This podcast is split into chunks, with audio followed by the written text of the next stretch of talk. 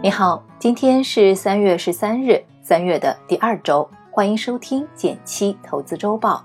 我为你精选了本周热门新闻，附上解读，希望能为你的财富加餐。第一条新闻来自中国基金报，基金公司集体行动，什么信号？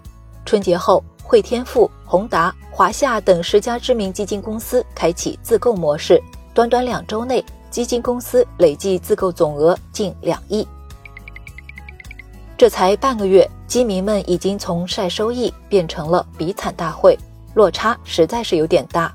在这种一打开账户，满屏绿油油的氛围中，基金公司开始出来自购了。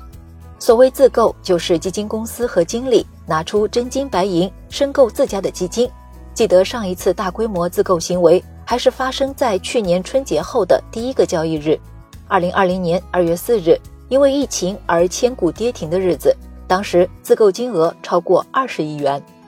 那基金公司纷纷开启自购模式，给我们传达了什么信号呢？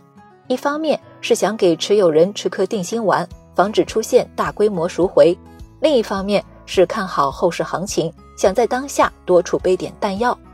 这不，就连我们国民级 APP 支付宝都在深夜发了一篇致投资人的信。安抚大家要相信专业的力量，给绩优基金经理更长时间进行运作。第二条新闻来自凤凰网财经，春天来了，可以出去游园了。经历了疫情反复的冬季之后，随着气温上升，全国中高风险地区清零，旅游市场也迎来了生机勃勃的春天。最近随着气温回暖，不少地方的樱花和桃花都已经开了。无论是公园里还是动植物园，随处可见。于是不少朋友都筹划起来了，怎么去春游、周末游、短途游等关键词，最近也频繁出现在旅游网站上。似乎报复性游园来了，这也反映在了资本市场上。旅游板块本周大涨了百分之十二。当然了，每个人心里都有一份旅游清单，无论是短途游还是去远一点的地方，都是放松心情的不错选择。平时上班比较忙的人，也可以就近选择一些不错的景点，和家人或者朋友出去野餐。今年出游赏花似乎是最受大家关注的玩法，川藏线自驾的热度格外高，而新疆伊犁是今年最新兴的旅游胜地，有不少爱花者更是背上相机跋涉千里，去非常有名的景点赏花，只为拍下一张唯美的照片，上传到网站上供网友欣赏。这也是种不错的业余爱好。你有计划最近出去玩吗？欢迎在评论区分享你的目的地哦。第三条新闻来自东方财富：中美突然握手言和，怎么回事儿？中美两国半导体行业协会经过多轮讨论磋商，于昨日宣布共同成立中美半导体产业技术和贸易限制工作组。过去两年里，美国拉黑了一系列中国公司。比如华为、中芯国际等，围绕的核心就是半导体芯片。我国在芯片生产方面较国际先进标准还有很大的差距，因此像华为这样需要高端芯片来生产手机的公司，通常需要从其他国家进口。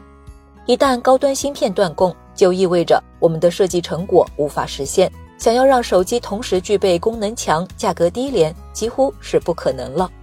相信你也感觉到，最近一段时间高性价比的手机越来越少了。当时的美国政府想通过拉黑一部分中国企业来打压我国的五 G 生态链发展。毕竟在二 G 到四 G 时代，一直是美国占主导权，而到了五 G 时代，美国则被华为拉到了身后。如今中美两国携手成立半导体工作组，说明拜登上台后终于认识到要发展。还是得大家通力合作。美国单方面搞事，不仅不厚道，效率还低，这对我国的半导体行业发展会是一个积极的信号。接下来，让我们来看一下本周有哪些其他重点新闻。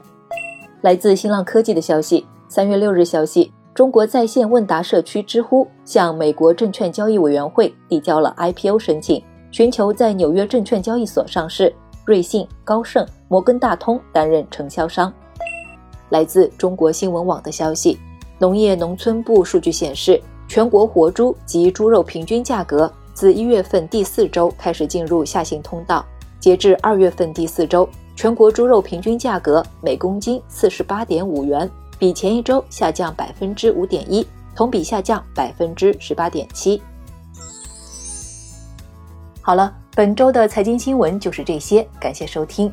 按照音频下方文字区操作，回复“电台基金”可领取投资攻略一份，从入门到精通，解答你基金投资路上的困惑。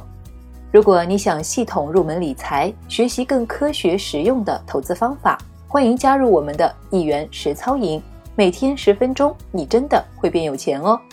最后记得点击订阅减七投资周报，每周六上午简七与你不见不散，拜拜。